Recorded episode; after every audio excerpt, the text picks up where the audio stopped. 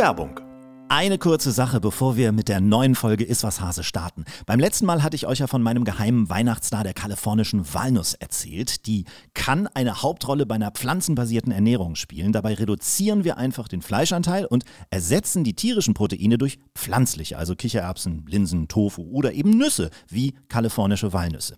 Gesund ist diese Form der Ernährung unter anderem auch deshalb, weil man weniger tierische, also gesättigte Fette zu sich nimmt. In Walnüssen stecken zum Beispiel große Mengen an Omega Omega-3-Fetten. Das sind die, die wir auch in Meerestieren, Algen, Ölen und so weiter finden. Und diese sogenannten Omega-3s werden mit einer ganzen Reihe gesundheitlicher Vorteile in Verbindung gebracht. Und wenn ihr jetzt denkt, oh, weniger Fleisch, da wäre ich ja gar nicht satt. Von wegen. Das Spannende ist, dass solche pflanzlichen Gerichte genauso sättigend sein können wie vergleichbare Portionen von Fleischgerichten, weil in ihnen mehr Ballaststoffe stecken und Ballaststoffe sorgen für eine sehr gute Sättigung. Wie man am besten anfängt, sich pflanzenbasierter zu ernähren und warum Walnuss nicht gleich Walnuss ist, das erzähle ich euch in der nächsten Folge von Iswas Hase. Mehr Info dazu auch in den Show Notes. So, und jetzt geht's los.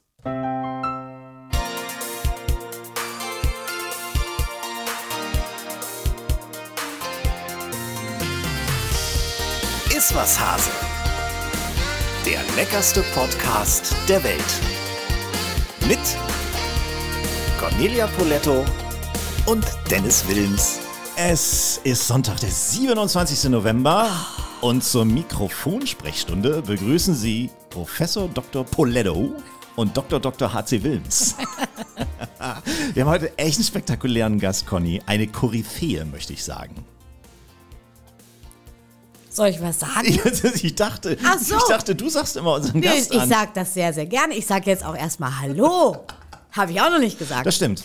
Also moin moin aus Hamburg. Ich freue mich riesig und ich freue mich noch mehr auf Professor Dr. Dietrich Grönemeyer. Jawohl, er ist Bestseller-Autor, Mediziner, hat übrigens in meiner Heimatstadt studiert, in, in, in Kiel, hat sein eigenes Institut, das Grönemeyer-Institut für Mikrotherapie in äh, Bochum, Berlin, Hamburg, Stuttgart und Köln. Seit vielen Jahren ist er Vorstand des Wissenschaftsforums Ruhr e.V., das ist ein Zusammenschluss von 40 Forschungseinrichtungen von Universitäten, Max Planck und Fraunhofer Instituten. Zusätzlich zu diesen Qualifikationen ist er auch noch der Bruder von Herbert Grönemeyer. Gut, dafür kann er nichts, ne? Man kann sich Familie, Nein, nein, dafür kann er naja, man kann sich Familie nicht aussuchen, aber er ist der Rückenpapst, Conny. Und daher ist er so ein bisschen mein verfrühtes Weihnachtsgeschenk an dich.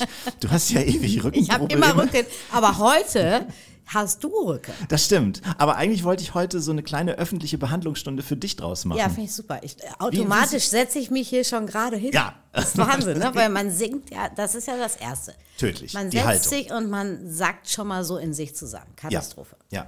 Weißt du denn schon, was du ihn fragen wirst? Ja, na klar, ich habe hab mich ja vorbereitet auf den Podcast hier. Ist ja nicht so, dass ich hier einfach reinrolle und sage so, ja, Nein, das würdest du ein nie bisschen tun. quatschen. Nee, Nein, das würdest du überhaupt nie nie. tun, das. Wobei, Das ey, ist wie in der Küche. wie geht's denn aktuell deinem Rücken? Äh, tatsächlich, toi, toi, toi, Ja? echt gut, ja. Ja, dafür ist meiner. Ich muss aber auch zugeben, ich war diese Woche schon zum Sport und ich habe meine ganzen Faszien, heißen die ja, äh, gedehnt, ähm, habe dabei wieder festgestellt, wie unglaublich steif ich bin, wie wenig beweglich. Also da muss ich auch wirklich ran. Oh. Also mein krasses äh, oder aktuelles Krankheitsbild sind krasse Verspannungen, weil ich so viel im Auto gesessen Mhm. habe. Ich habe äh, Hamburg, Düsseldorf, Baden-Baden, wieder Düsseldorf, alles zu hin und her und das Hase, ist das wirklich ist ja, zu viel. Mhm. ist tödlich. Ne? Also wir werden, äh, wir werden ihn nachher beide mal ein bisschen konsultieren Auf jeden Fall. und eiskalt ausnutzen, dass wir ihn zu Gast haben. Um, Müssen wir denn dann jetzt den Podcast umbenennen? wie, wie denn? Weiß ich nicht, irgendwie Sprechstunde? Ist was Dietrich oder so. Das war's, Dietrich. Nein, das machen wir nicht. Ähm, wir sprechen gleich noch über die WM und wir haben auch noch unser Lebensmittel der Woche. Dieses Mal ist es lecker, lecker, lecker, lecker Grünkohl. Oh, das wird gut. Da habe ich jetzt schon Bock drauf. Vorher aber noch ganz schnell das hier. Werbung. Egal, ob wir jetzt ein tolles Grünkohlmenü vorbereiten oder uns einfach nur ein leckeres Rührei mit Kräutern oder Gemüse machen, am Ende steht und fällt alles mit der Qualität der Zutaten. Das habe ich schon ganz früh von unserem Koch Olymp gelernt. Bei Lidl kann man sich ziemlich sicher sein, dass die Qualität stimmt und dass man dazu auch noch nachhaltig produzierte Ware bekommt. Das sagen die nicht nur selbst, sondern das bestätigen auch viele Siegel, die die Produkte in den Märkten tragen. Daran erkennt ihr nämlich nachhaltiger produzierte Waren. Zum Beispiel kooperiert Lidl schon seit fast fünf Jahren mit Bioland und unterstützt damit ökologische Landwirtschaft. Über 300 Bio- oder Bioland-Artikel gibt es dauerhaft im Sortiment. Auch in Sachen Fairtrade waren sie der erste Lebensmittelhändler, der schon 2006 eine Fairtrade-zertifizierte Eigenmarke in die Regale brachte. Zum Beispiel Orangensaft, Kaffee, Schokolade, aber auch Textilien. Im letzten Jahr wurde mehr als jede dritte in Deutschland gekaufte Fairtrade-zertifizierte Banane bei Lidl gekauft. Also, wenn ihr mal wieder in einer Filiale vorbeischaut, dann achtet mal auf die Label an den Produkten, denn damit seid ihr in Sachen Nachhaltigkeit ganz weit vorne. Stichwort Sport. Conny, die WM ist gestartet. Wir wollen uns jetzt nicht in die Diskussion verlieren, ob man sie schauen soll oder nicht. Das muss jeder für sich selbst wissen. Lass uns lieber mal den kulinarischen Faktor beleuchten. Wir hatten ja neulich Björn Freitag. Mhm. Mannschaftskoch bei Schalke war er mal zu Gast. Unsere WM-Jungs wie war das nochmal? Was hat er da nochmal erzählt mit äh, dem holländischen Pferdefleisch-Snacks da? Ja, das war ein, ein Spieler, der Frikandel. Der hatte Frikandel dabei und Björn sollte Frikandel zubereiten. Und da hat er mal geguckt auf die Inhaltsliste und gesagt, Mensch, das ist, das ist Pferdefleisch. Nicht schön. Auch schöner Effekt, ne? Nicht schön. Nee, nee, nee, nee. Also Anton, Koch Anton Schmaus, der seit 2000 17 äh, das Essen für die Fußballer zubereitet, Koch da. Äh, ist, der, ist der Name ein Begriff in der Kulinarik? Ja, klar. Anton Schmaus ist ganz bekannt. Äh, Anton Schmaus ist ein grandioser Koch. Anton Schmaus ist ein jeune Restaurateurkollege von mir. Mhm. Und Anton Schmaus hat jetzt auch eine ziemlich fancy äh, Weinbar aufgemacht in Berlin. Oh, mhm. okay. Ja. Wo es aber wahrscheinlich auch was zu essen gibt wo es natürlich auch was zu essen gibt, aber die Atmosphäre ist eher wie in so einer Pop-up-Küche mhm. und äh, in ganz vielen Bonbonfarben, ganz bunt, äh, ganz, ganz, wird ganz witzig gemacht. Ähm, wirklich ein ganz toller Koch, der, ich sag jetzt mal so ein bisschen ähm, Heimatküche ähm, neu interpretiert, ist jetzt ein bisschen abgenudelt, aber ähm, wirklich auch so, so Klassiker nimmt, wo wir alle sagen, oh ja, wie lecker und die sind Frische dann Ideen. bei ihm noch mal leckerer. Mhm. Der Name Schmaus als Koch ist natürlich eine ist Steilvorlage. Natürlich ne? also, ich habe so ein Interview gelesen, da sagte irgendwie Thomas Müller, gehe schon mal vorbei und sagt, na, das war mal wieder ein Festschmaus. Ha, ha, ha. Ja, wenn er seit 2017 kocht, dann kann man nur hoffen, dass äh, es keine direkten Zusammenhänge zwischen dem Fortkommen der Jungs in der WM 2018 und der EM 2021 gibt. Das wollen wir lieber jetzt auch nicht auseinandernehmen. Genauso wenig über, darüber nachzudenken, ob wir gucken oder nicht. Wie, wie, wird man eigentlich so ein Mannschaftskoch? Muss man da vorkochen? Weißt du das? Oder sind es letztendlich Beziehungen? Aber, oder, oder, oder wie? Oder was? Weißt du sowas? Also ich, äh, ich habe tatsächlich keine Ahnung. Ähm, er sieht ja nicht besonders sportlich aus. Also daran kann es jetzt nicht liegen.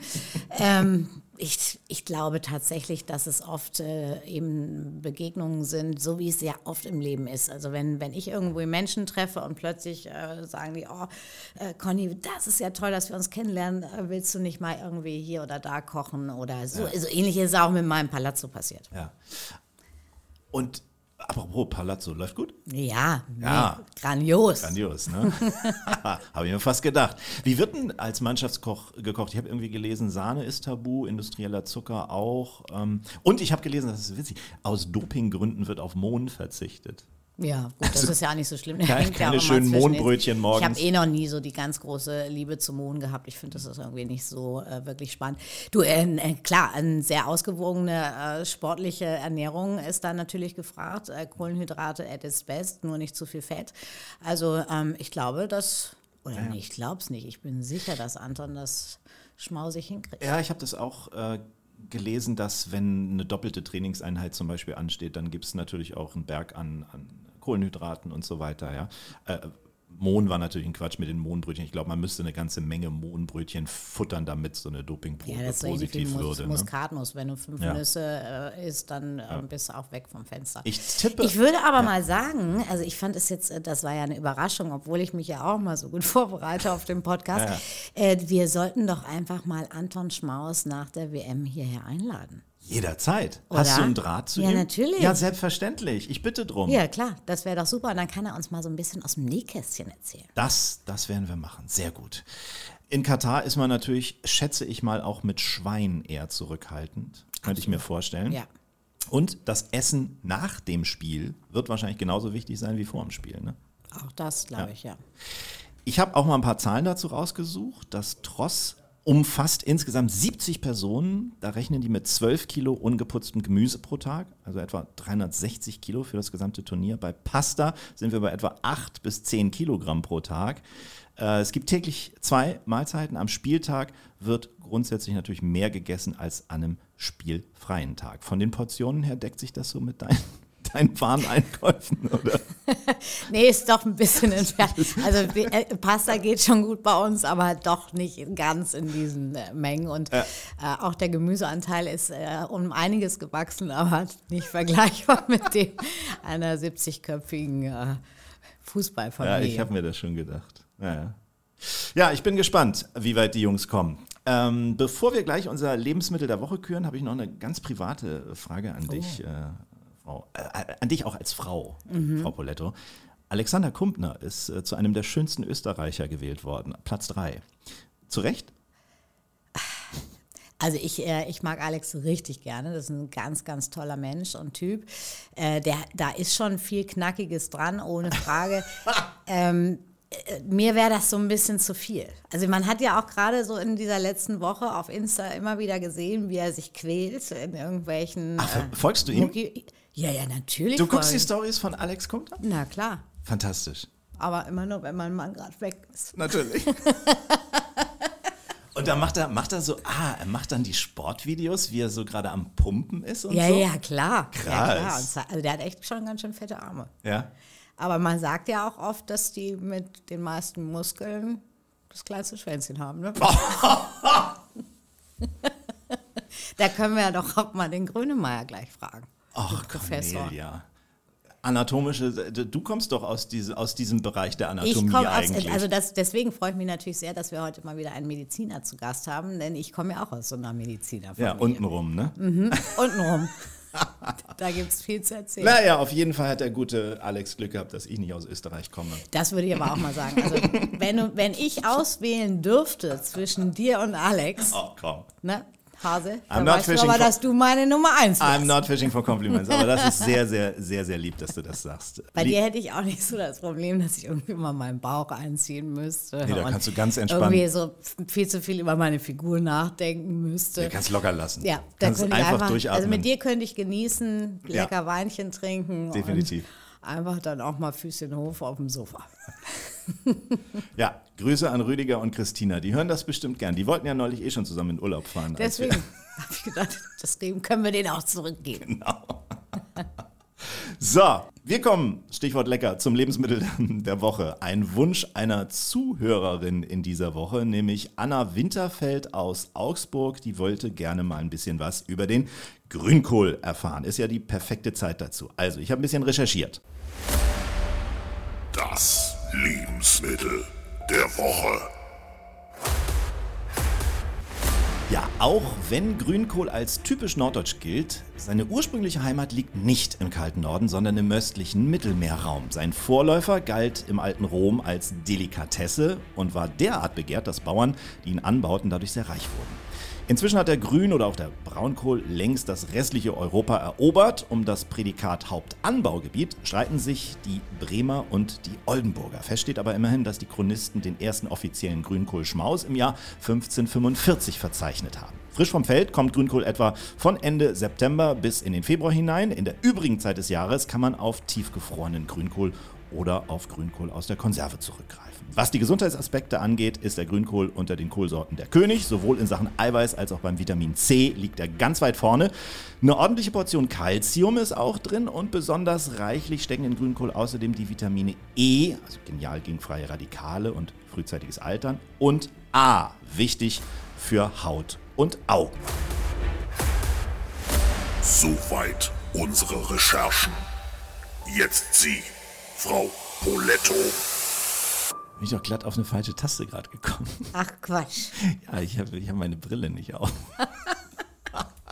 Ich habe meine auch zur Seite gelegt. Ah. Damit ich nachher, wenn, wenn Herr Professor Grönemeyer sich einschaltet, äh, jünger aussehe. Oh, fantastisch. Lass uns erst nochmal über Grünkohl quatschen. Ja, Grünkohl. Äh, ich muss einfach ganz ehrlich sagen, es gibt ja mittlerweile wahnsinnig grandiose Kreationen mit und um Grünkohl. Ich persönlich, das Koch-Olymp, liebe ihn wirklich klassisch. Klassisch. Mit Schmalz angesetzt, Mm. mit Zwiebelchen, mit Schweinebacke, mit Pinkel, mit verschiedensten Würsten, gerne auch noch ein kleines Kassler äh, zusätzlich dazu und dann wirklich köcheln lassen. Ich meine, das war ja wie bestellt. Wir hatten jetzt genau den ersten Frost. Das sollte er ja eigentlich haben, tatsächlich, der Grün. Und es gab Dann gibt es natürlich vorher. noch so moderne Geschichten, Grünkohlsalat, irgendwie mit einer Granatapfel-Vinaigrette, also so Superfood-mäßig. Man kann natürlich auch total witzige Smoothies daraus machen. Äh, Brauche ich alles nicht. Ich mag es wirklich so klassisch. Was ich immer sehr lustig finde, ja, gerade gestern hatte ich wieder einen Kochkurs, da wurde auch darüber diskutiert, äh, die Bremer zum Beispiel äh, lieben ja den Grünkohl mit süßen Kartoffeln. Ja. Das ist die Gretchenfrage. Süß oder salzig? Ja, bei mir auf keinen Fall äh, süß. Nee. Ich mag, ich mag die, äh, die ganz pure, schlichte, salzige Variante am liebsten. Ja, mag ich auch. Ist auch mein Favorite. Oder? Ich ja, weiß, ja. Nicht, ich weiß nicht, wer sich das hat einfallen lassen, aber Weiß es auch nicht. das ist ja auch Pinkel, kann man ja auch drüber. Brauche Ja. ich jetzt auch nicht unbedingt. Es ist halt schon auch, also es kann ein sehr, sehr fettes Essen sein. Ne? Das ist ein sehr fettes Das hast du jetzt aber süß gesagt. Aber sag doch mal umgekehrt, wie magst du denn am liebsten Grünkohl? Ich mag ähm, eigentlich nur mit Kochwurst und mit äh, salzigen Kartoffeln. Mhm. Mehr brauchst du bei mir nicht. Ich brauche keinen Kassler, ich brauche keinen Pinkel. Ich brauche also, Also einfach so nur eine eine, eine Schweinebacke richtig- finde ich aber auch lecker. Ja, nee, einfach nur eine gute, gute Wurst, schönen Senf Ja, und dann Kartoffeln und wirklich Tonnen an Grünkohl. Ich mag ihn. Ich mag- wirklich ich sehr, sehr gerne. Was passt noch zum Grünkohl an Gewürzen? Muskat, Piment, Mhm. Kümmel. Ne? Auch Kümmel mal- macht es ja auch immer so ein bisschen leichter verträglich, ja. Genau. Ansonsten kann man ihn vier bis fünf Tage im Gemüsefach lagern, habe ich recherchiert. Man kann ihn natürlich einfrieren, vorher leicht blanchieren ne, und dann ab ins Gefrierfach. Das ist auch ganz gut. Es ist ein nitratreiches Gemüse, deshalb sollte man es nicht so lange warm halten. Also Reste, die schnell abkühlen, äh, nicht zu lange lagern, ne, sonst setzen die Bakterien Nitrat in Nitrit um. Und das ist eben nicht gut. Und gerade auch für Babys äh, sollte man es nicht aufwärmen. Aber sag doch mal ganz ehrlich, wie lange hält denn bei dir Grünkohl? Also Vom, vom, vom Angucken, vom Angucken eine halbe Stunde vielleicht. Deswegen. Also so der erste Blick bis zum, oh Gott, alles leer, Obwohl er ja wirklich aufgewärmt auch nochmal äh, besonders gut schmeckt. Ne? ja, ja, das stimmt schon. Aber, Aber es eben geht nicht mir zu auch oft. So. Nein, ne? nein. Hab schon verstanden. Äh, in Hamburg und Umland äh, isst man ihn am liebsten mit Kassler oder Kochwurst. Äh, rund um Braunschweig wiederum heißt das Gemüse Braunkohl, kommt mit Bregenwurst auf den Teller. Und ich habe ein paar wirklich nette Rezepte gefunden, auch außerhalb dieses Klassikers. Ne? Man kann zum Beispiel Grünkohl in Bowls essen, man kann Grünkohl äh, in Smoothies äh, einbeziehen, äh, in Currys, in Gemüseeintöpfen, im Kartoffeleintopf. Es gibt sogar ähm, einen Waffelteig mit Grünkohl, also da kannst du quasi herzhafte Waffeln mit Kräuterdip oder so draus machen. Ne? Grünkohl-Kartoffelpüree mit pochiertem Ei, eine Winterlasagne mit Grünkohl, Grünkohl-Pesto kann man machen, passt auch zu Garnelen, Garnelen und Grünkohl, auf Pizza, in Pasta, Shashuka mit Grünkohl, geht auch.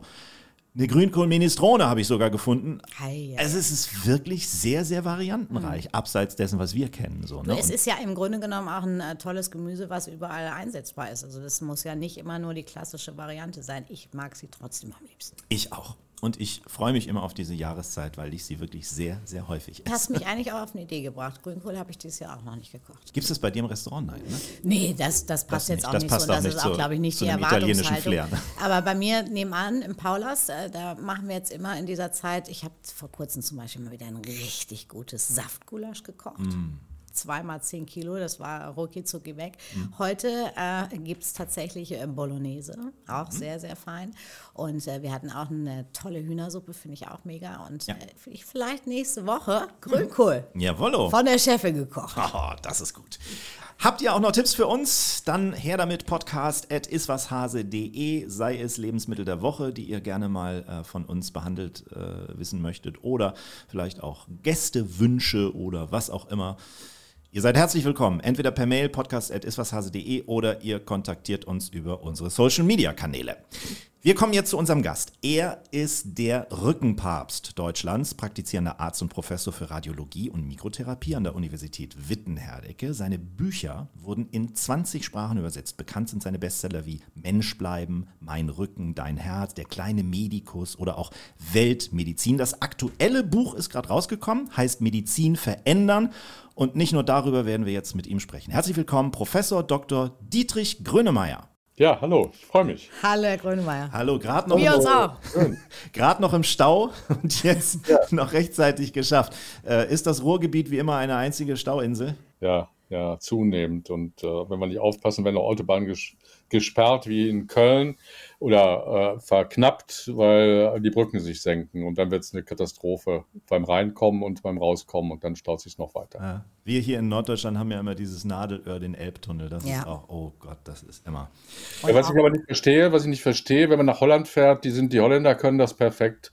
Ja, die kommen damit äh, straßenbreiten Dampfmaschinen, ne, organisieren den Untergrund und dann zack, zack, zack kommt die Maschine und legt so ein, wie, wie, eine, wie ein Tortenbäcker einfach drüber eine Schicht und rollt die so ab und auf einmal geht's innerhalb von kurzer Zeit ist die Straße wieder fertig. Ich verstehe nicht, dass wir das in Deutschland nicht schaffen. Ja, das stimmt. Sprechen, genau. wir, sprechen wir über andere Baustellen, wie zum Beispiel unsere beiden Körper. Äh, Conny und ich haben es schon gesagt, wir beide haben Rücken und Conny, ich würde jetzt einfach mal an dich übergeben. Du schilderst mal deine Probleme. Äh, gib kurz vorher deine Krankenkassenkarte noch, dann würde ich mit Herrn Grönemeyer das abrechnen. Und, ja, ich äh, bin als, als treue Hamburgerin äh, bei der Hanse Merkur. Ähm, Kartennummer gebe ich gleich nochmal durch. ich bin bei der Barmer. Auch schön. Nein, äh, ich glaube ganz klar und nachvollziehbar, ähm, immer dann, wenn ganz besonders viel äh, Stress, äh, Druck ist äh, in einem Beruf, der eben hauptsächlich mit Stehen zu tun hat, ähm, erwischt es mich dann irgendwann und dann klemmt sich irgendwas gemeinst ein und dann kann ich nur noch ähm, Hilfe suchen bei meiner Freundin äh, Frau Dr. Julia Schmidt aus dem Athletikum hier in Hamburg, die mir dann mit Physiotherapie und auch erstmal meistens Spritze ähm, irgendwie unter die Arme greift, damit es weitergehen ja. kann. Die Frage ist ja, wo, wo tritt es auf? Es ist ja erstaunlich, dass Sie sagen, das macht beim Stehen, denn meistens sagt man ja, ne, Sitzen ist das neue Rauchen, das ich mal, ne, und nicht bewegen ist das neue Rauchen, wie ich das sage. Ähm, ne, man kann dann doch schwerere Erkrankungen bekommen, aber sie stehen eben halt viel und das ist das als Köchin, als jemand, der äh, im Verkaufsstand ist, die Verkäuferinnen und so, die stehen eben viel und sitzen zu wenig. Da muss man genau umdrehen mm, und sagen, mm. auch mal bitte hinsetzen und so ein bisschen hinfläzen auf dem Sofa zwischendurch, damit einfach die Rückenmuskulatur auch entspannt. Also genau umgekehrt wie die äh, Büro äh, äh, Sitzenden es machen. Das kann ich mir schön vorstellen. Bei dir so eine, so eine Chaiselon in, in der Küche irgendwo, dass so dein Platz ja. ist. So. Ja, ja, ja. Das, also in Kochkursen Mit könnte so ich das ja einfach auch so ein bisschen äh, auf Beine stellen und dann so ein bisschen oberhalb der Kochgruppe nur noch Kommando, so Kommandos geben. ja, das stelle ich mir nett vor. Aber wo, wo, wo, wo ist es denn? Meistens dann unten wahrscheinlich, ja, so im, ja, ja. im, Beckenbereich. Dann, genau, ne? ganz genau da.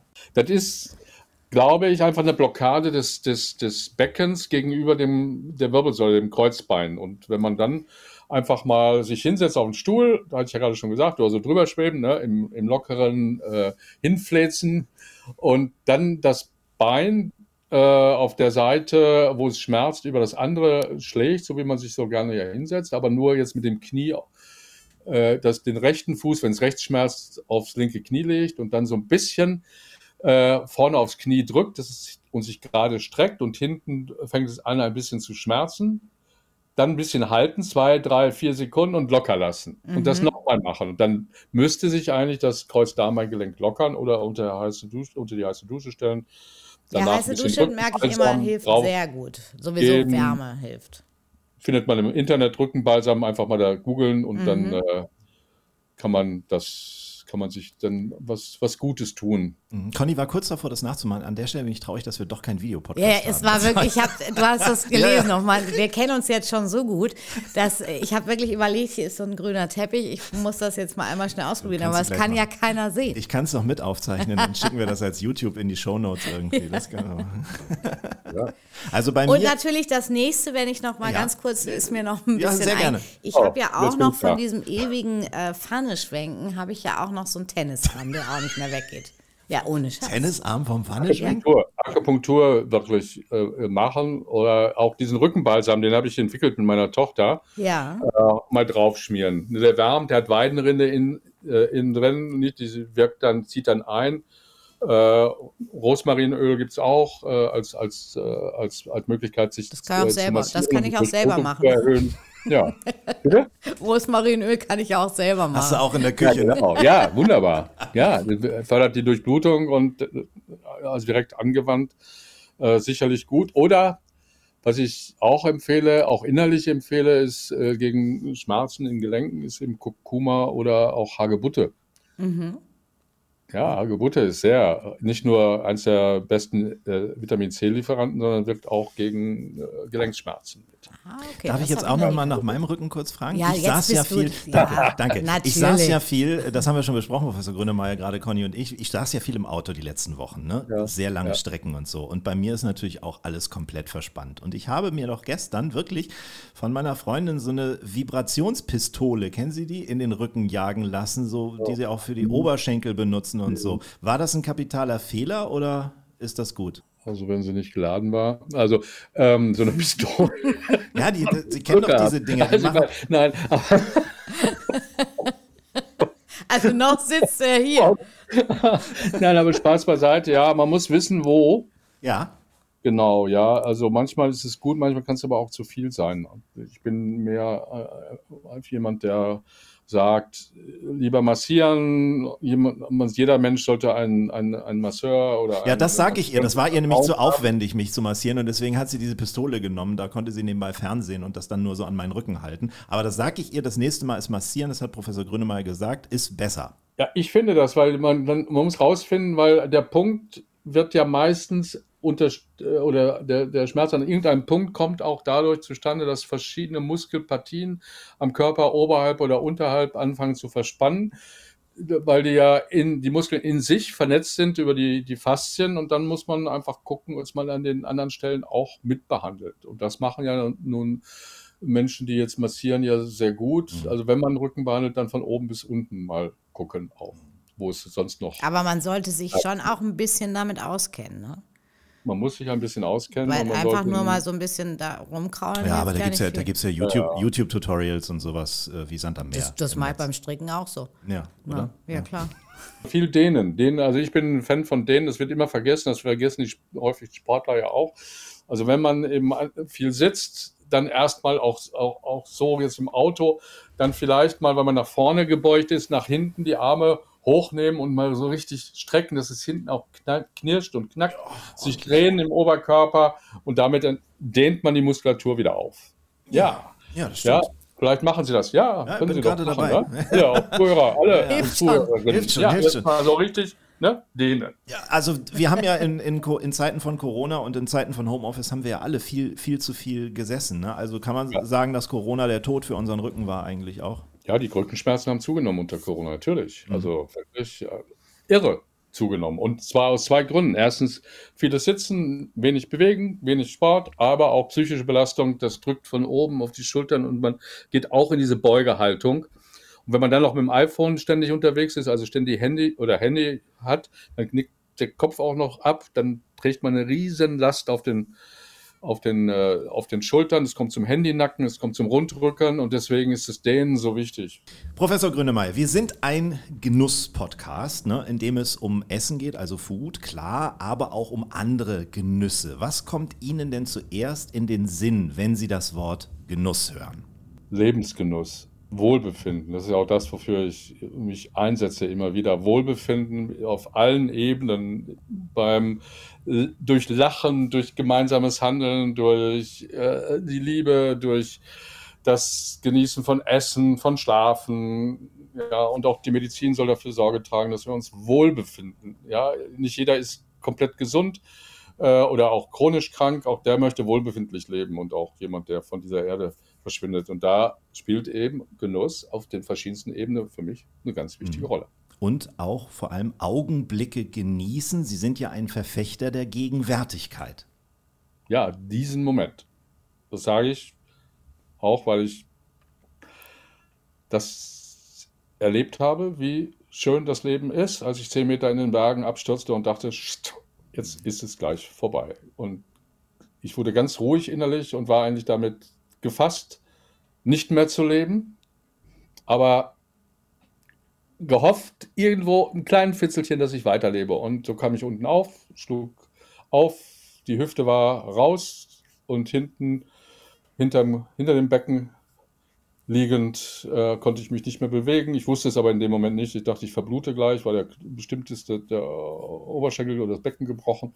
Äh, der Fuß war verdreht, das, der andere Seite war verdreht. Ich bin dann geborgen worden über 12, 13, 14 Stunden und freue mich, leben zu dürfen und jeden Tag aufs Neue und nehme viele Dinge nicht so wichtig vielleicht, wie andere sie nehmen würden und wenn sie sich schon wieder fetzen und man sagen müsste, immer mit der Ruhe. Versuch doch Versuch's mal mit Gemütlichkeit. Das, das gute alte Dschungelbuchlied. Hallo, ja, der Bär. Ja, genau. Einer meiner ersten Kinofilme im Übrigen. Wunderbar. Wunderbar. Ähm, ja, für manche Menschen oder bei manchen Menschen braucht es ja so einen so Klick-Moment. Das war bei Ihnen offensichtlich dieser tragische äh, Unfall in den Alpen, dieser Sturz. Das hat man ja auch in den, das ging ja auch durch die, durch die, durch die Medien. Ähm, mhm. Manchmal, finde ich, bekommen wir Genüsse durch unsere Lebenstaktung ja gar nicht mit oder sie können sich nicht voll entfalten oder wir können sie nicht richtig wahrnehmen und genießen. Wie kann man dagegen arbeiten? Also ohne dass man jetzt ein, ein, ein, eine Art Nahtoderlebnis gehabt haben muss. Bei Frau Poletto mal essen gehen. Der war sehr gut. Der war nicht schlecht. Der ja. war sehr gut. Ja, zum Beispiel. Nein, aber ich also, ja, glaube, ich glaube wirklich, dass diese, auch diese ähm, Auszeiten, diese Momente, äh, das muss auch nicht immer nur bei mir im Restaurant sein, das ist natürlich sehr schön, aber das kann auch zu Hause sein, äh, wirklich gemeinsam am Tisch sitzen, ja. etwas äh, genießen, was mit gutem Essen und das kann für mich auch mal eine einfache Kartoffelsuppe sein äh, und äh, sich zu unterhalten ist einfach für, für alles so wichtig und ähm, ja. wir haben immer Ausreden, warum wir irgendwie keine Zeit finden. Aber man kann Zeit finden, wenn man will. Ja, und Zeit nehmen, nicht? Also richtig sich bewusst Zeit nehmen, auch Zeit nehmen ja. zu genießen. Also ich, ich, ich stimme absolut zu, eine, eine, eine, eine Kartoffelsuppe, einen Pfannekuchen in, ne, in Ruhe genießen, ob jetzt mit Zimt oder Äpfeln oder äh, wer eben auch, auch tierisch isst, dann mit, mit Speck. Ähm, einfach in Ruhe genießen, mit einem Handy aus, eine Kerze aufstellen, einfach den Duft spüren, den, ah, die Sinne Sinne nutzen und einfach auch sagen, um. Also, und, das, und das kann man selbst in einem Homeoffice-Tag oder in einem arbeitsreichen Tag, wenn man mal kurz eine Stunde, ich habe da bei mir in der Nähe, habe ich so eine, so eine Waldgaststätte, die wirklich schön ist und da gibt es einen täglichen Mittagstisch und da habe ich neulich ja. so, so richtig Königsberger Klops. Ja, super. Mit ja, einer super. tollen Soße, mit tollen Kartoffeln. Das ist, das ist fast Meditation. Ja, aber das finde ich zum Beispiel auch so schön. Also wir haben ja nun mal heute den ersten Advent, wenn mich nicht alles täuscht, mein lieber Herr Wilms. Mhm, du Richtig. kennst dich ja aus. Und äh, ich finde ja diese, ich liebe ja eh diese ganze Vorweihnachtszeit, aber dann wirklich mal nachmittags irgendwie selber Kekse backen und alles duftet nach Gewürzen oh, und, und dann machst du deine erste Kerze an, dann trinkst du einen schönen oh. Tee oder Glühwein oder was auch immer, Punsch dazu. Das ist einfach so schön. Ja. Sind Sie ein kulinarischer Genießer? Ja, ich genieße gerne. Also ich genieße wirklich so, wie gerade beschrieben. Ich genieße das einfache Essen genauso, so als Junge aus dem Ruhrgebiet, genauso ja auch die Currywurst oder ich genieße aber auch einen festlich gedeckten Tisch und ein wunderbar, wunderbar zubereitetes Menü. Auch gerne in zehn Gängen, äh, wie in Italien. Gesunde Ernährung ist ja ein Hauptpunkt in Ihrer ganzheitlichen Betrachtung von unserem menschlichen Körper. Da kann man auch auf Ihrer Internetseite einiges drüber lesen. Können Sie selbst denn kochen? Ja, ich, ich mag kochen. Ich habe früher viel, viel mehr gekocht, als ich es heute koche. Als ich heute koche, aber ich mache gerne Salate. Da, da, da bin ich, äh, würde ich fast sagen, ein, ein, ein, ein, ein nah nach guten Salaten mit den verschiedensten Kompositionen. Das mache ich seit klein auf eigentlich immer wieder. War bei uns in der Küche. Meine Mutter hat dann mit mir auch viel beigebracht.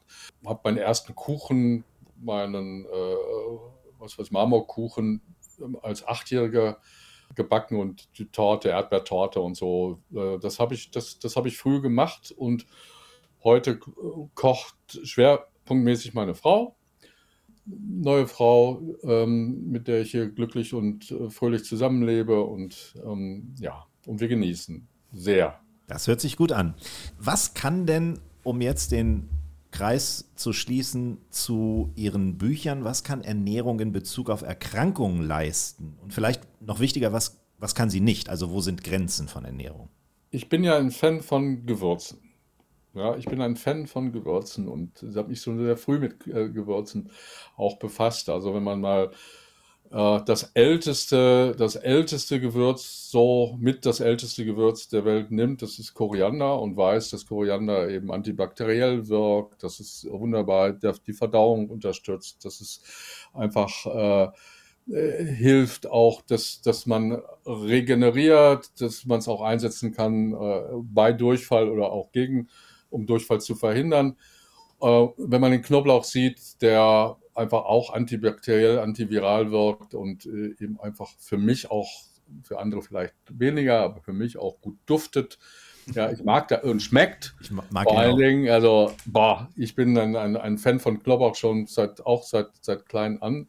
Dann sage ich, Mensch, da haben wir doch gerade in den Pflanzen so viel an, an Kraftstoffen. Es sind ja, Arzneimittel eigentlich, die wir tagtäglich anwenden und wir nehmen sie gar nicht so wahr, so wirklich. Und ich habe die immer einfach in meinen Salaten auch bearbeitet. Oder die Tomate, ja, gerade in der italienischen Küche so, so wesentlich, ja. Das ist äh, nicht nur Vitamin C und Eisenspender, sondern eben auch, äh, also auch gut für die Augen. Ähm, und äh, ja, solche Dinge mehr, die haben mich immer, immer auch fasziniert und motiviert. Was ich aber gerade heute ähm, immer wieder sage, ja, also wir, sah, wir sehen, dass der Bauchspeicheldrüsenkrebs in der Welt zunimmt. Ja, ein Krebs, der schrecklichste Krebs überhaupt, nimmt zu. Ähm, 500.000 Menschen erkranken jedes Jahr daran, aber auch genauso viele sterben wieder, weil er so gut wie äh, so schwer behandelbar ist, also wenig behandelbar zurzeit, weil wir sie so spät merken. Und da muss ganz viel Forschung und Investitionen rein, damit man da mehr macht. Aber wir wissen, Lifestyle, besser keine raffinierten Zucker essen. Wir wissen, äh, dass wir mit den äh, auch, auch veränderten Fetten aufpassen müssen. Wir wissen, dass äh, auch Diabetes äh, ein, ein, ein, ein, ein wichtiger Beschleuniger von Bauchspeicheldrüsenkrebs ist.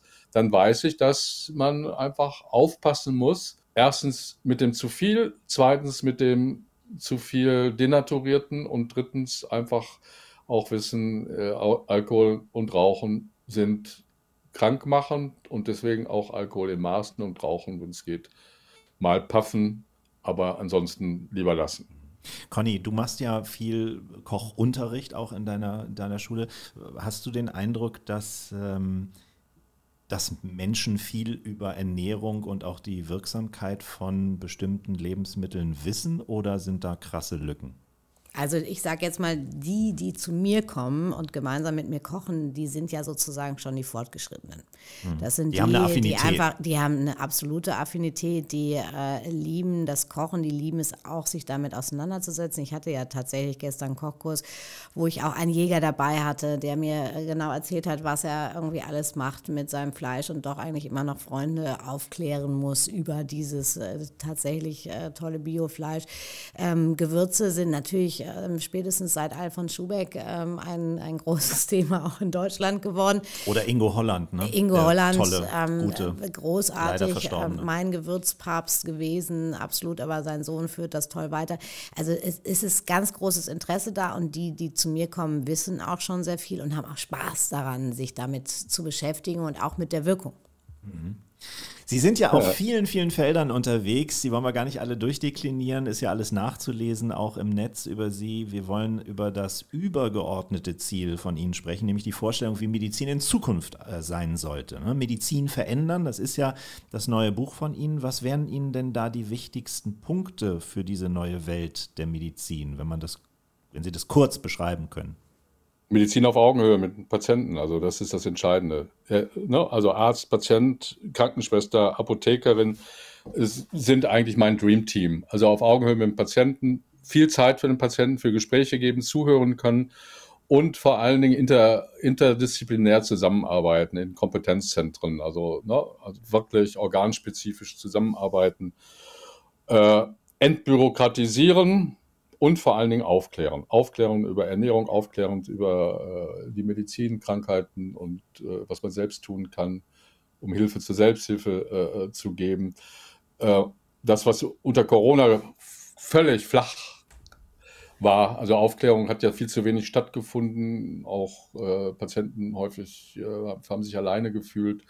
Ähm, Angst, dass sie doch Corona kriegen, Angst davor, vielleicht zu auch zu versterben. Angst ist jetzt noch schlimmer geworden unter den, den Kriegsbedingungen. Also dieses Aufklären darüber, was man selbst machen kann, wie man auch mit Ängsten umgehen kann, das ist eine Notwendigkeit, die wir eben alle äh, in uns tragen, natürlich und wollen, aber so die Medizin, aber vor allem die Politik versagt an der Stelle. Und da sage ich, das muss und sollte anders werden und jeder braucht eigentlich, jeder von uns braucht einen Arzt oder Ärztin des Vertrauens, die uns durchs System führt und uns hilft, im Dschungel zurechtzukommen.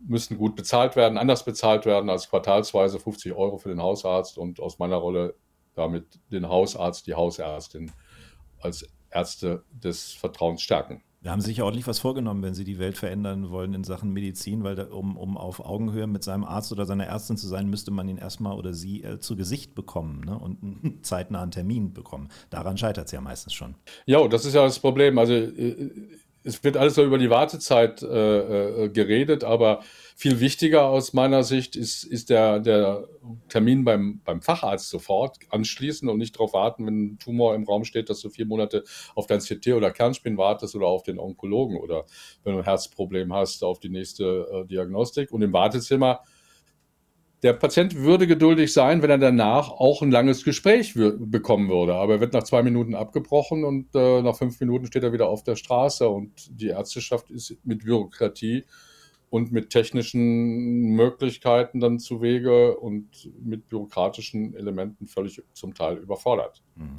Auch wenn sie anders wollten. Und wenn der Hausarzt nur 50 Euro kriegt, ja, äh, im Schnitt für einen Quartalsbesuch, ja, da wird kein Klempner kommen. Und wenn du dem sagst, du kriegst nur 50 Euro, aber da kann sein, dass du fünfmal kommen musst, dann sagt der, hält er mir, äh, sagt die 50 Euro komme ich sowieso nicht. Aber ansonsten, ja, mach's allein, mach's dir selbst. Also so ungefähr. Ja, ich habe übrigens ein wichtiges Zipperlein bei unserem Talk, Conny, vorhin vergessen. Ich, ich, ich, ich habe eine OP vor mir. Ich habe einen Leistenbruch. Kein oh. Ja, stimmt, das hast du mir letztes Mal schon ja, erzählt. Ja, ich muss im Januar muss ich äh, unters Messer und mir ist mulmig. Also mhm. im Moment machen wir careful, careful watching, wie das glaube ich heißt, Professor Grönemeyer, also beobachten und äh, dann irgendwann später mal dann doch äh, fixen, das Problem. Und äh, da bin ich schon sehr gespannt. Ja, ja, eh, ja, soll ich mal was dazu sagen? Ja, sehr gerne. Ich habe gerade, also wirklich letzte Woche, da bin ich, fast vor Lachen ohnmächtig geworden, beziehungsweise mir ist das Lachen im, im Halse stecken geblieben erzählte mir jemand, der war bei, hat mich auch eingeladen jetzt in die Welt und äh, um, um, um, andere Kulturen noch weiter äh, kennenzulernen. Und ähm, er sagte, ob ich nicht mit ihm mitfahren würde zu den Zahnvölkern unten in Afrika. Mit, äh, zu einer, sagte er, wäre da wäre dann bei einem irgendeiner der Urvölker gewesen und der Häuptling hätte drei Eier. Da sage ich, wie? Ja, deswegen sei er Häuptling geworden. Ach, ich, das ist ja interessant. Er sagte, der hatte in der Leiste einen Leistenbruch und das war das drittes Ei. äh, erkannt.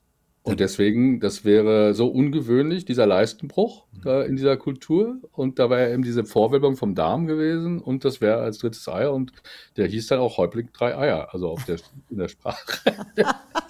Conny, ich möchte nicht, dass du mich jetzt so nennst in Zukunft. Aber der, das, Nein, das, ich bin auf Respekt. der Gedanke, dass ich jetzt Häuptling werden kann, der gefällt, der gefällt mir doch sehr. Oder? Das ist leider Nein, sehr lustig. Ja, man hat ja dann diese Wölbung an einer Stelle, wo sie einfach nicht hingehört. Und darüber stolpert man ja dann. Und dann geht man da irgendwie hin. Ich habe glücklicherweise eine tolle Hausärztin, wo ich jederzeit anrufen und Ja. vorbeikommen kann. Die hat drauf geguckt. Mensch hat gesagt, da muss ein Chirurg drauf gucken. Habe ich auch relativ zeitnah einen Termin bekommen. Chirurg hat gesagt, herzlichen Glückwunsch. Jawohl, Volltreffer.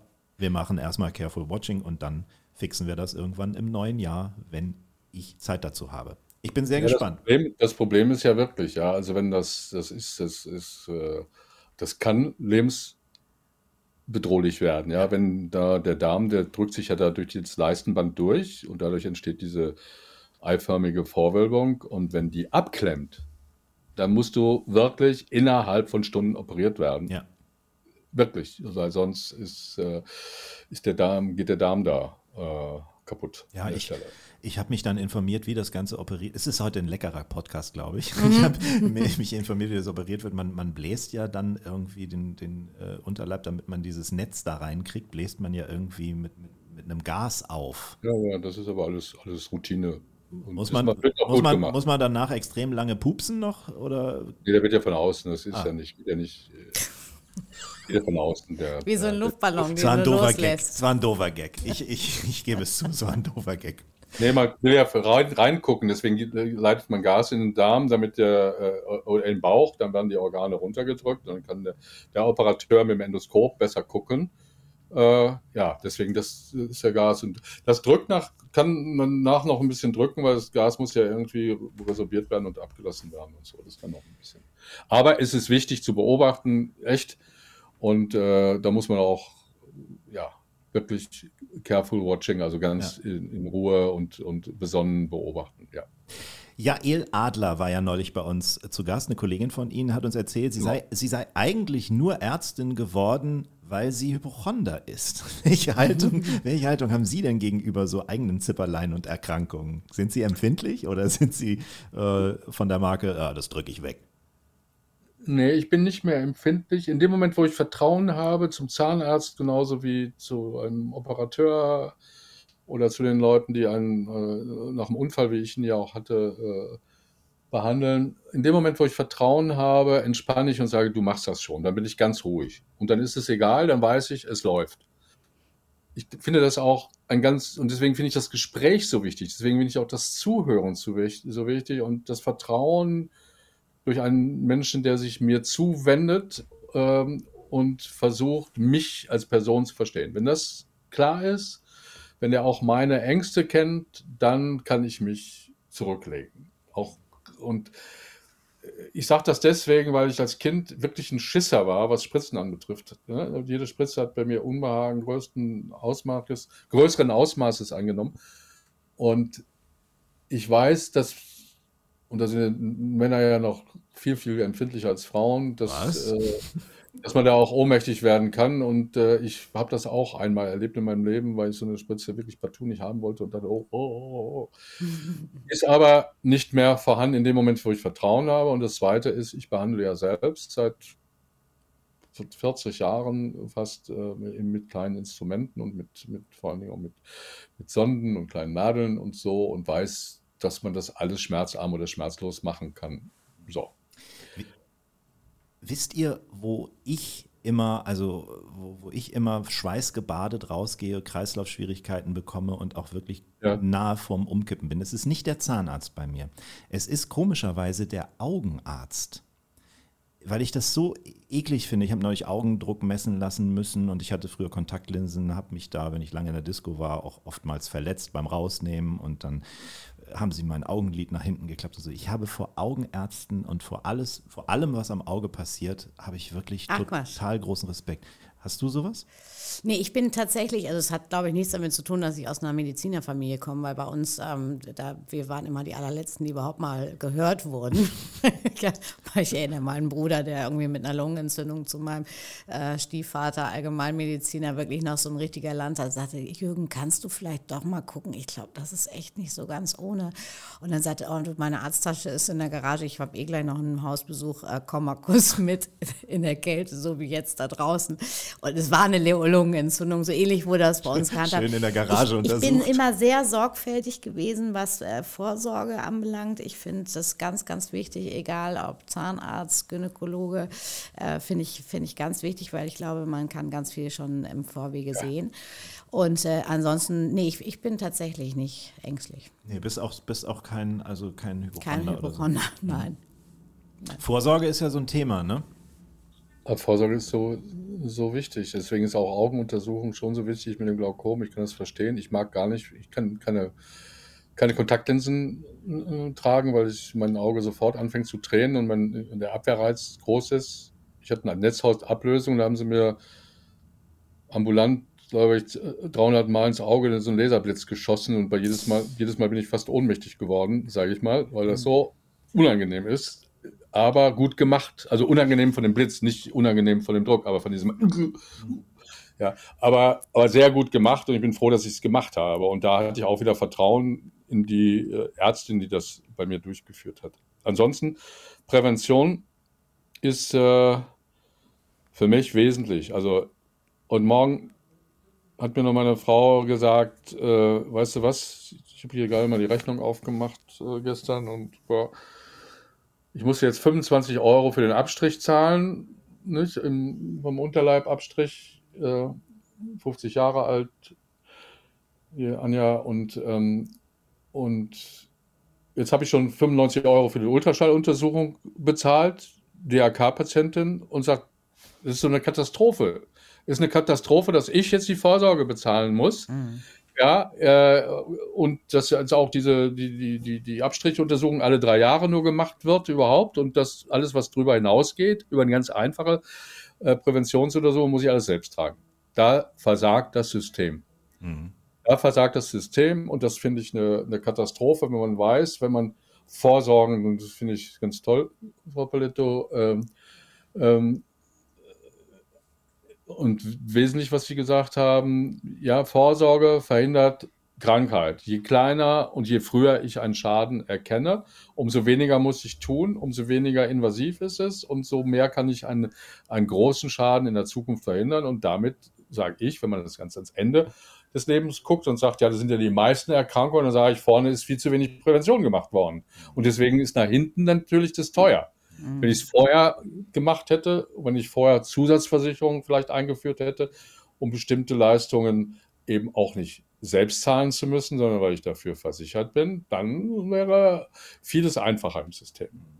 Vorsorge und eben auch, worüber wir gerade gesprochen haben, auf den Körper hören, eben nicht alles wegdrücken, sondern auch zum Arzt dann zu gehen, wenn es einem nicht äh, gut geht. Da bin ich über einen Post gestolpert, Professor Grönemeyer, auf Ihrem Instagram-Account, wo Sie dafür plädieren, Fieber ernst zu nehmen. Und da habe ich mich ein bisschen ertappt gefühlt. Da habe ich auch so die Gewohnheit, das ziemlich leicht abzutun. Aber mit Fieber gehört man eigentlich wirklich ins Bett.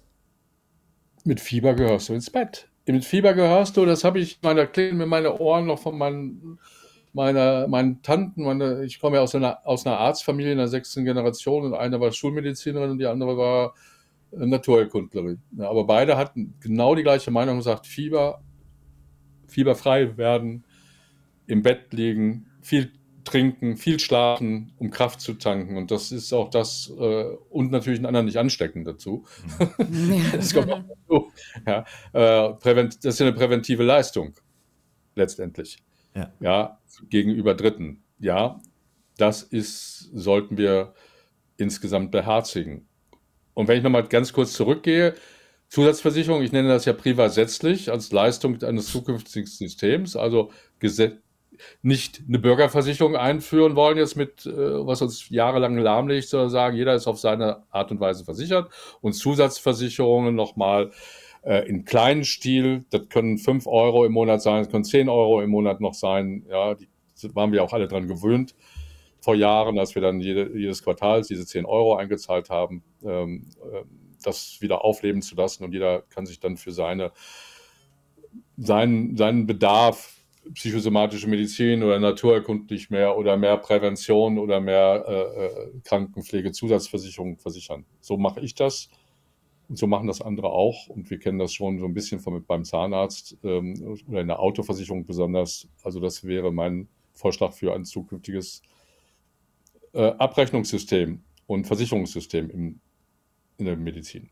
Sie sind ja in so einem Spannungsfeld auch aufgewachsen, wie ich gehört habe. Sie hatten zwei Tanten, die eine war Schulmedizinerin und die andere war Naturheilerin genau. oder naturkundliche Heilerin sozusagen. Ja, die war, da ging immer Antibiotika oder, oder Kügelchen, ne? Das mhm. war so bei unserer Tagesdiskussion.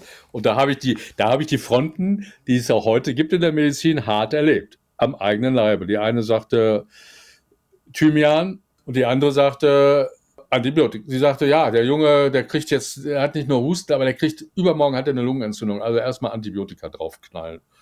So, und ich stand da als kleiner Junge dazwischen. Dann sagte die eine, ja, dann wollen wir es mal, und da waren sie sich da wieder einig, einig dann wollen wir es mal überprüfen, ob der Junge schon, der Junge schon eine Lungenentzündung hat und haben mich zum Röntgen geschleppt, als Vier- oder Fünfjährigen.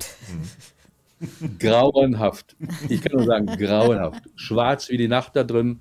Dann dieses dicke Gerät, was da einem auf die Lunge gedrückt wurde und der Arzt noch nicht mal guten Tag gesagt hat, da hat er gesagt, Junge, aufhören zu atmen, beweg dich jetzt nicht. Und dann kam da dieses dicke Ding auf mich zu, drückte mich an die Wand sozusagen und im Hintergrund rief meine Mutter, Mutter Didilein, keine Angst, musst keine Angst haben, aber sie hatte ja die meiste Angst. Ich war nur sauer auf diesen Arzt und hätte ihm am liebsten vors Schienbein getreten. Also, ne? Das sind ja traumatische Erlebnisse, die wir da gerade aufarbeiten. Das ist ja unglaublich. Ähm, zu, dieser, zu dieser körperlichen Gesundheit gehört ja aber eben auch eine, eine, eine psychische äh, Gesundheit und äh, da meditieren Sie ja regelmäßig. Ich bin übrigens auch sehr großer Fan davon. Was bringt unserem Körper diese tägliche Portion Ruhe und Fokus? Fokussierung?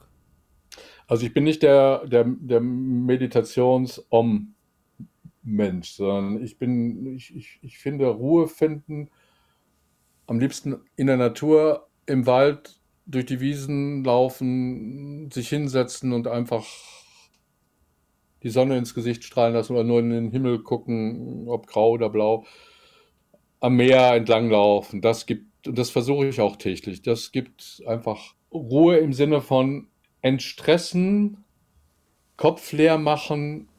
Wenn der Kopf leer ist, kommen danach die besten Gedanken, finde ich, ähm, für mich zumindest. Und es reduziert auch letztendlich die, ja, diese Aufgewühltheit durch, macht sich dann im, im, im Extremfall dann durch Herzrasen ja bemerkbar zum Beispiel oder der Bauchdruck, es schlägt einem irgendwas auf den Bauch. Man kann aber dadurch so runterkommen und sagen, boah, ist alles jetzt mal nicht so wichtig. Also das ist und kommt wieder so zu, zu seinem Ich zurück und zu einer, wenn man das bewusst macht, auch zu einer Körperreise und findet raus, was einem gut tut oder was für einen schlecht ist.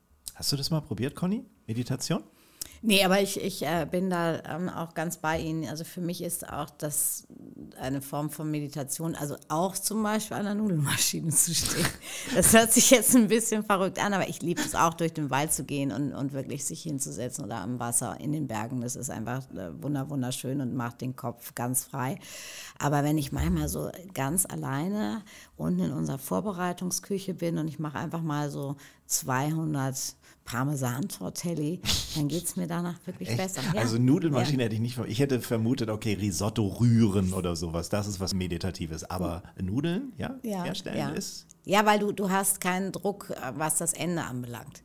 Ja, das, das ist tatsächlich, wenn du ja. ein Risotto kochst, natürlich äh, hat das Rühren etwas Meditatives, aber irgendwann ist auch ein Moment, wo du schneller rühren musst, weil es sonst irgendwann nicht mehr al dente ist. Richtig. Und das ist schon fast wieder etwas, was, was dir Druck Stress macht. Genau. Und deswegen ist dieses, ja, ja. dieses Pasta machen etwas, was so unendlich ist. Laufen immer wieder die Bahnen durch und du selbst bestimmst, wann es vorbei ist. ja, das kann ich nachvollziehen. Sich jeder seine Nudelmaschine im Keller haben. Das ist so, ja, also dieses nicht planen, sondern lassen. Mhm. Laufen lassen. Ja, im so, Flow sein. Ja. Im Flow sein. Ja, ja. Ja, das ist ja, Flow sein, genau. Wenn ich Ruhe wirklich empfinde, so richtig empfinde, fühle ich mich einfach glücklich. Wir sind fast am Ende des Podcastes, aber wir lassen Sie nicht gehen, ohne noch eine Sache anzusprechen. Klar, Fitness im Alter ist ja auch ein Punkt, der Ihnen sehr wichtig ist. Was wären Ihre drei wichtigsten Tipps, um gesund älter zu werden? Nicht so viel aufregen. Wenn man Ärger hat, eben gerade nicht, weil du in der Emotionalität immer Fehler machst. Du machst in der Emotionalität Fehler. Also deswegen runterfahren, um einfach besonnen agieren zu können. Erstens. Und das wird, je älter ich werde, um, äh, gelingt mir das auch immer, immer mehr, muss ich sagen. Das zweite ist Schlafen. Und Schlafen heißt für mich auch den Powernap zulassen. Den Powernap, weil dieses Schlafen an sich Kraft gibt, auch der Powernap gibt Kraft zwischendurch und wenn das, und das ist wirklich zehn Minuten mittags und das habe ich früher schon als Kind gekonnt und das kann ich heute immer noch, es ist sofort kraftgebend und äh, der nächtliche Schlaf eben auch, sich gemütlich machen, gemütlich machen, genauso wie das gute Essen, dass man bewusst anrichtet, aber auch bewusst genießt. Und das dritte Element ist eigentlich die Liebe. Die Liebe zum, zu dir selbst, die Liebe zu dem anderen, dem du nur dann deine äh, ganze Kraft und Emotionen geben kannst, eine liebevolle Emotionen kannst, wenn du auch gelernt hast, dich selbst zu lieben. Äh, die Liebe, die dann gemeinsam auch, auch, auch, auch zum, zur Gemeinschaft kommt kommen kann und äh, dann ein Wir-Gefühl entstehen lassen kann und die Liebe eben auch zur Natur, äh, zum Leben zu den Pflanzen und Tieren und die Dankbarkeit leben zu dürfen. Also das sind meine, meine kleinen Geheimnisse meiner Lebenskunst. Andere haben andere, aber das ist meine. Ich glaube, schöner kann man einen Podcast nicht abschließen. Es war wunderbar.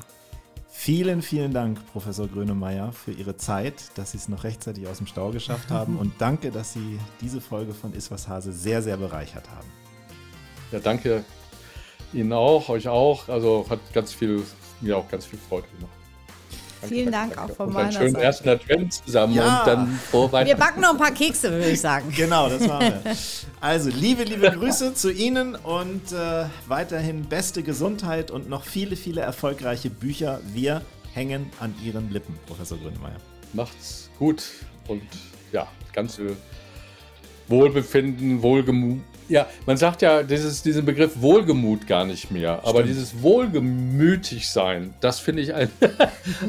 könnte man ruhig wieder reaktivieren. Und, äh, ja. Dann wünschen wir allen Zuhörerinnen und Zuhörern jetzt viel, viel Wohlgemut in der Vorweihnachtszeit. Wohlgemütlichkeit. Wohlgemütlichkeit. Wohlgemütlichkeit. vielen, vielen Dank. Macht's gut alle zusammen. Bis zum nächsten Mal. Ja. Tschüss. Tschüss. Tschüss.